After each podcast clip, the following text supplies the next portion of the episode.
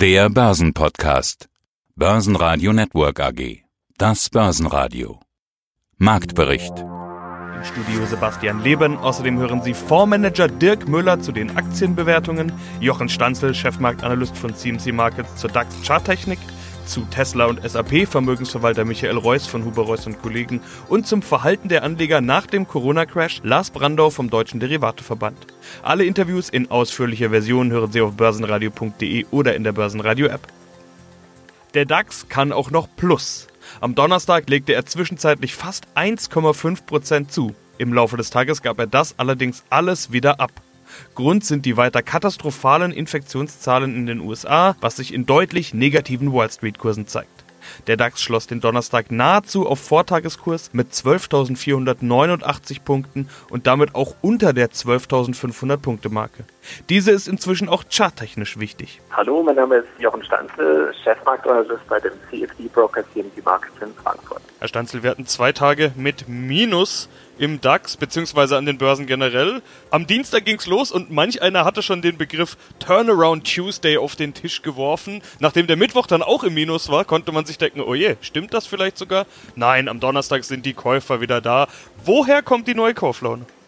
Also irgendjemand hat die Bären, die im Sommerschlaf sind, wie wir das letzte Mal im Interview gesagt haben, geweckt gehabt am Dienstag. Die haben dann kurz mal aufgedreht, aber wirklich was erreichen konnten sie nicht, weil wir sind ja vor diesem Dienstag über eine wichtige Marke drüber gegangen. Man sieht das auch sehr anschaulich, wenn man sich die Intraday-Charts anschaut vom DAX im Verlauf der letzten fünf, sechs Handelstage.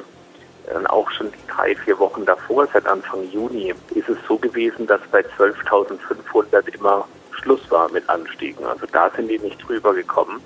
Und jetzt haben wir genau dort an der 12.500 diese überzeugten Käufer die auch diese gesamte Rallye nach oben immer wieder an den wichtigen Punkten dann die Hand aufgehalten haben und gesagt, hier steigen wir ein. Und die haben jetzt eine neue Marke gefunden, so eine neue Kaufmarke, und das ist die 12.500. Also diese Unterstützung hat gehalten und das ist ein echter Fortschritt gegenüber der gesamten Handelszeit im Juni. Da sind wir nämlich nicht drüber gekommen. Also wir haben ein neues Fundament und das ist höher, als das es äh, davor war. Davor waren wir so bei 12.000, 12.070 sind wir höher bei 12.500, wo der Markt sich eine Unterstützung gebastelt hat. Ja, dann sind wir ja eher jetzt da unten an dieser Unterstützung. Wohin kann es denn nach oben gehen? Wohin wird sich der Markt denn jetzt orientieren können? Ich arbeite ja mit so 1, 2, 3 Trendwendemustern und spreche da von einem möglichen bullischen Druckaufbau. Solange wir über 12.500 bleiben, wäre dann die 12.766 und dann eben drüber das Hoch von Anfang Juni eine mögliche Anlaufstelle. Das liegt bei 12.933. Und Rücksetzer nach unten. Man spricht ja von dieser meistgehassten Rallye aller Zeiten. Wir hatten im letzten Interview ja erst über die Bären im Sommerschlaf gesprochen, um dieses Zitat auch nochmal schnell zu erwähnen. Solange die Bären schlafen, müssten ja bei Minustagen, so wie wir es jetzt in zwei Tagen gesehen haben, äh, die Käufer wieder da sein bei aller positiver Entwicklung, und das ist konstruktiv, was sich da charttechnisch tut, darf man nicht vergessen, dass die Bären auch, wenn man sie weckt, sofort da sind und auch topfit sind. Und der Markt kann also auch sehr schnell drehen, wenn die Nachrichtenlage entsprechend ist. Aber was wir halt zurzeit sehen, ist, dass das Hauptbelastungsthema, das ist das Coronavirus. Es gibt regionale Lockdowns, aber keine landesweiten mehr. Auch in China sieht man, äh, da gibt es lokale Lockdowns. Und es wäre die schlimmste Nachricht jetzt für den Markt wahrscheinlich, wenn ich so jetzt überlege, wäre ein neuer landesweiter Lockdown in Deutschland oder in den USA. Danach sieht es aber zurzeit nicht aus, sondern ähm, im Gegenteil eine konjunkturelle Erholung, die im Markt noch nicht so ganz eingepreist zu sein scheint. Weil wenn man sich die Arbeitsmarktdaten aus den USA zum Beispiel anschaut, die besser ausgefallen sind als erwartet, dann war auch die Reaktion vom Markt positiv. Jetzt ist es logisch in erster Hinsicht, weil es sind gute Nachrichten, der Markt steigt, okay. Das heißt aber auch, dass das noch nicht so ganz eingepreist war, dass die Daten besser ausfallen. Das wird sich irgendwann wird sich das auch mal ändern. Wer also wissen will, wann der Markt wahrscheinlich erst einmal an einem Hochpunkt angelangt ist, der möge auf eine Reaktion achten. Wenn nämlich gute Nachrichten kommen, wenn der Markt dann, dann fällt, ja, anstatt weiter zu steigen, dann kann man sagen, das ist da schon drin.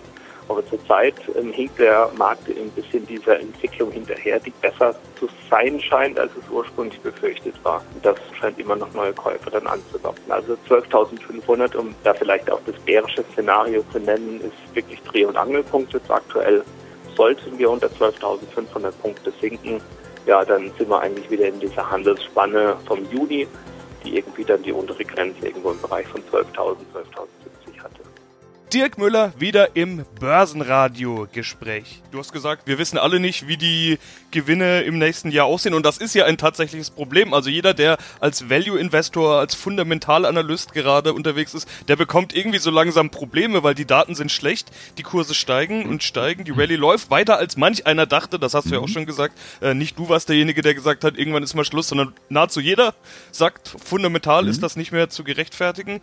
Aber okay, auf der anderen Seite haben wir die Liquidität der Notenbanken, wir haben Liquidität der Staaten, wir haben die Kleinanleger, die drin sind. Du hast gerade schon den Vergleich zu den späten mhm. 90ern gewagt. Auch die Diskussion höre ich zurzeit immer wieder, dass Leute sagen, mh, hm, äh, sind wir in einer Welt, in der die Börsen sich von der Realwirtschaft gelöst haben? Sind wir in einer Euphorie wie in den späten 90ern, neuer Markt und so weiter?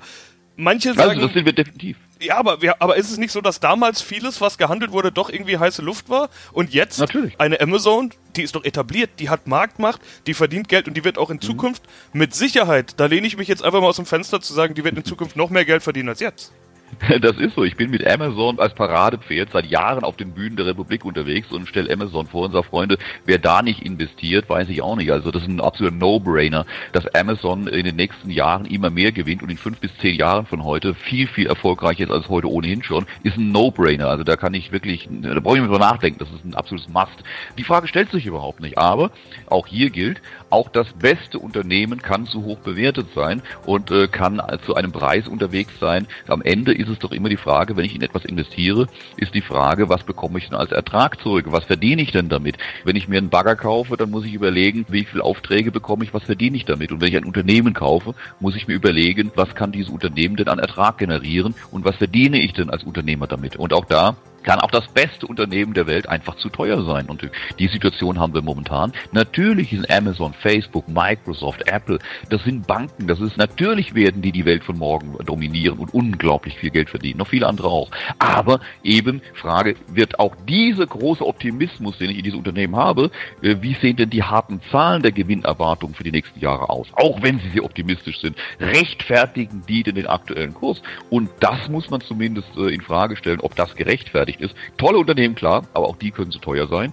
Und das ist das, was wir momentan sehen. Wir sehen, dass Schrott für die nicht vorhandene Qualität viel zu teuer ist. Und wir sehen, dass auch Top-Unternehmen einfach eine sehr hohe Bewertung haben und ich würde sagen eine zu hohe Bewertung haben. Nochmal, was ich momentan beobachte, ist, dass die großen Häuser abladen, dass äh, kleine Privatleute kaufen, als gäbe es keinen Morgen mehr, die nicht nur ihr Geld investieren, sondern auch Kredite aufnehmen. Die Frage ist natürlich, die Börse seit Jahrzehnten, auch seit, sie existiert, gibt es immer Phasen, wo sie sich komplett von der Realwirtschaft löst und zum Casino wird. Das hatten wir von der Tulpenblase schon gesehen, das haben wir im neuen Markt gesehen, das sehen wir momentan. Und das kann immer eine ganze Weile gehen und abstruse Züge annehmen. Aber, und das lehrt die Börsengeschichte, es kommt auch immer wieder zur Normalität zurück. Es kommt immer der Zeitpunkt, an dem das Casino schließt, die Türen aufgehen und das große Entsetzen äh, passiert, was denn da los ist und plötzlich die Kurse sich wieder der Realität entsprechend bewegen. Und das ist das, was wir auch hier erwarten. Jetzt können wir diskutieren, deshalb die Diskussion. Ist diesmal alles anders? Wird es jetzt ewig weiter steigen? Das kann durchaus noch eine Weile so sein. Aber wird es ewig so sein und nie wieder sich der Realität anpassen? Das halte ich für nahezu ausgeschlossen. Und dieser Satz, diesmal ist alles anders, ist einer der teuersten Sätze, äh, die die Börse hervorgebracht hat. Tatsächlich, der Markt kann lange irrational sein, ich glaube, es war ein großer Investor, der mal sagte, die Märkte können länger irrational sein als man selber liquide. Also man darf nicht zu sehr sich gegen diese Märkte stellen, gegen diese Märkte wetten. Aber äh, man muss sich überlegen, was man tun wird. Ist man rationaler Investor, der, so wie wir das auch tun, Unternehmen analysiert, Gewinne analysiert und sagt, ich möchte zu vernünftigen Preisen investieren, freue mich dann auch, wenn es ekstatisch nach oben geht, dann lasse ich das gerne mitlaufen, aber ich muss hier nicht ins Risiko gehen. Oder bin ich Spieler, Glücksspieler, der kurzfristig seine Gewinne sucht? Auch das ist legitim. Es sind zwei legitime Strategien. Zu sagen, ist mir vollkommen egal, was die Unternehmen machen. Hauptsache ich finde einen, der noch blöder ist und morgen einen noch höheren Preis für was Wertloses bezahlt. Dann ist mir doch vollkommen egal, was das Unternehmen macht. Legitim, aber zwei völlig unterschiedliche Herangehensweisen. Den größten Teil des DAX-Schwungs am Donnerstag machte SAP aus, die gute vorläufige Q2-Zahlen veröffentlicht hatten, mit 7% Gewinnplus. Die Aktie stieg im Laufe des Tages auf ein neues Rekordhoch, am Schluss bleiben plus 4,6%. Infineon legte nach einer Kaufempfehlung 2,4% zu, weiterer Gewinner war Merck mit plus 1,7%. Verlierer waren die Münchner Rück mit minus 2,2%, Daimler mit minus 2,8% und Schlusskurs erneut Wirecard mit minus 10,7%. Michael Reuss von der Vermögensverwaltung Huber Reuss und Kollegen aus München. Tesla, mehr wert als alle deutschen Autobauer zusammen. Die haben eventuell bald ein profitables Quartal. Das ist das Positivste, was man über die Geschäftszahlen eigentlich sagen kann. Was ist da los? Ist das auch Zukunftshoffnung? Also doch so ein bisschen neuer Markt, der da mitschwingt? Und zweite Frage, die ich gleich dran klebe. Ist Tesla ein Qualitätstitel? Also da muss ich Ihnen jetzt ein Geheimnis verraten. Auch ich kann keine Tesla nicht bewerten. Unmöglich. Also äh, ich muss jetzt zur Ehrenrettung von Tesla sagen, Tesla ist ja nicht nur ein Automobilbauer. Das wird immer gern so dargestellt, Tesla Automobilbauer und dann im Vergleich zu VW. Tesla mutiert immer mehr zu einem Multi-Energiekonzern, würde ich schon fast sagen. Also die stellen Autos her, die stellen Batteriespeicher her, die bieten drumherum Zusatzleistungen an. Ich will Ihnen zwei Beispiele geben. Ein Beispiel für den Automobilbereich. Die planen ja quasi sinngemäß so eine Art App Store für die Autos. Also wo sie quasi, äh, um jetzt ein Beispiel zu nennen, sie fahren und sagen, Mensch, mein Auto ist mir eigentlich zu langsam, ich hätte gern 50 PS mehr dann können Sie im App Store 50 PS mehr kaufen und dann wird Ihr Auto schneller, beispielsweise. Oder für den ganzen äh, Batteriebereich plant Tesla, dass Sie so eine Art eigene Strombörse bauen. Also, dass Sie quasi, wenn Sie zu Hause Tesla-Batteriespeicher haben und da über diese Tesla-Batteriespeicher mit mehr oder weniger einem Art elektronischen Energiehandelsplatz verbunden sind und dort dann Ihre Energie verkaufen können. Also das ist schon viel mehr wie nur ein Automobilhersteller, sondern da sind sehr viele innovative Ideen und Dinge dabei. Inwieweit man wie viel Geld mit solchen innovativen Ideen verdienen kann, das ist unmöglich zu beurteilen und zu bewerten. Und deswegen ist für uns Tesla jetzt in dem Sinne kein Qualitätstitel, weil ob das so gelingt und ob diese Marktmacht so durchzusetzen ist, das wage ich jetzt mal zu bezweifeln. Und da ist sehr viel Zukunftsmusik drin und das wäre für mich zu spekulativ. Jetzt kommt die Q2-Berichtssaison. Apropos Zukunftsmusik. Das Spannende daran sind ja vermutlich die Ausblicke, aber auch die Q2-Zahlen, also auch der Rückblick, die Vorschusslorbeeren, die müssen erstmal bestätigt werden. Am besten auf fundamentale Art und Weise und da natürlich am besten mit Blick in die Bücher der Unternehmen. Es gab schon ein paar Zahlen, vorläufige zumindest. Die Deutsche Post und SAP, beide jeweils recht gut abgeliefert. Kein Wunder. SAP ist von Corona vermutlich gar nicht betroffen und die Deutsche Post hat ja sogar profitiert, weil alle nicht mehr im Laden eingekauft haben, sondern eben online. Äh, Herr Rösse, im letzten Interview hatte ich mal die Frage gestellt, ob es im DAX überhaupt Qualitätsaktien gibt. Damals mit Blick auf Lufthansa und Co. Wirecard sprechen wir vielleicht gleich noch an. Sie hätten damals SAP als Beispiel genannt. Das bestätigt Sie jetzt wohl gerade. Ja, absolut. Also da muss man jetzt auch dazu ausholen, dass SAP ja gerade, weil sie ihr Modell umgestellt haben, also von reinem Verkaufen der Software auf Vermieten der Software, so sensationell gut durch diese Krise kommen, weil früher, wo es Verkaufsmodell war, haben natürlich in solchen, haben in solchen Phasen die Unternehmen die Aufträge erstmal storniert oder zurückgestellt, weil man erstmal abgewartet hat. Heute mit den Mietmodellen, Sie können Ihre Wohnung nicht die Miete einstellen, weil Sie brauchen die Wohnung und so brauchen Sie Software. Und das ist zum Beispiel ein wunderbares Beispiel, dass da zwischendrin natürlich immer ein, ein Tal gab, wenn ich die Software nur noch miete, habe ich natürlich am Anfang nicht so viel Kosten und darum wiederum äh, SAP nicht so viel Umsätze. Aber am Ende des Tages ist das ein Erfolgsmodell und das ist der klassische Qualitätstitel, den wir schon öfters angesprochen haben. Und da freut es mich auch, dass SAP heute so bombastische Zahlen geliefert hat. Mein Name ist Lars Brandau, ich bin Geschäftsführer beim Deutschen Derivatverband und wir wollen sprechen über die Ergebnisse der Trendumfrage aus dem Juli 2020.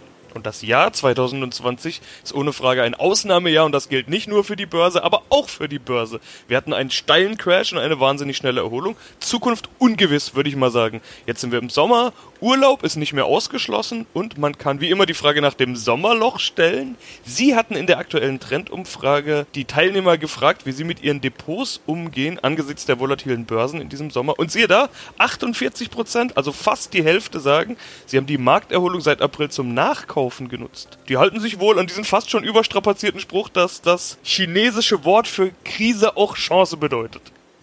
Offensichtlich. Denn auch weitere 32 Prozent haben gesagt, ich bin langfristig investiert und unternehme deshalb erstmal nichts Besonderes.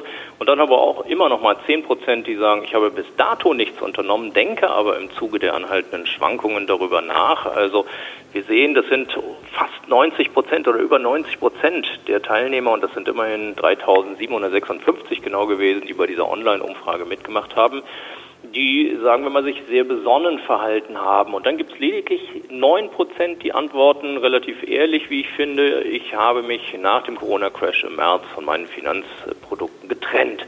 Also, die haben den Cut gemacht.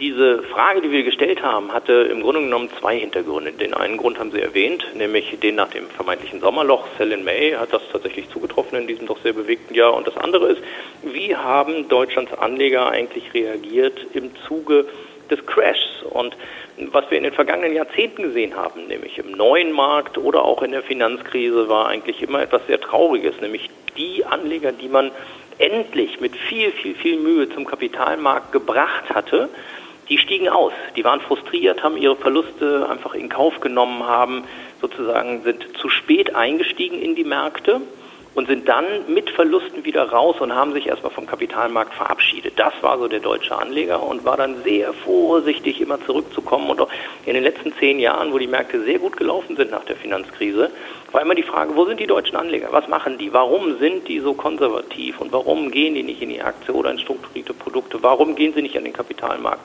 Und jetzt sehen wir etwas, was es im Grunde genommen so noch nicht wirklich gegeben hat und was eigentlich ein ganz positives Zeichen ist, nämlich dass die meisten der Anleger entweder drin geblieben sind oder verstanden haben, Kauf nach, denn wenn sich die Märkte zu so einer Erholungsphase erstmal wieder auf den Weg machen, kannst du die Verluste, die du gemacht hast, schneller wieder egalisieren und bist auch schneller wieder im Markt dabei. Das heißt also in diesem Fall eine doch durchaus positive Nachricht und deswegen haben wir auch tatsächlich getitelt, Selbstentscheider zeigen sich aufgeklärt und bewahren Ruhe. Das heißt, das, was wir alle gemacht haben, nämlich äh, quasi gebetsmühlenartig zu sagen, bleiben Sie in den Märkten drin, die Märkte erholen sich wieder, das war immer so und es wird auch diesmal so sein, haben offensichtlich diesmal viele Menschen tatsächlich auch, dem sind sie gefolgt. Börsenradio Network AG Marktbericht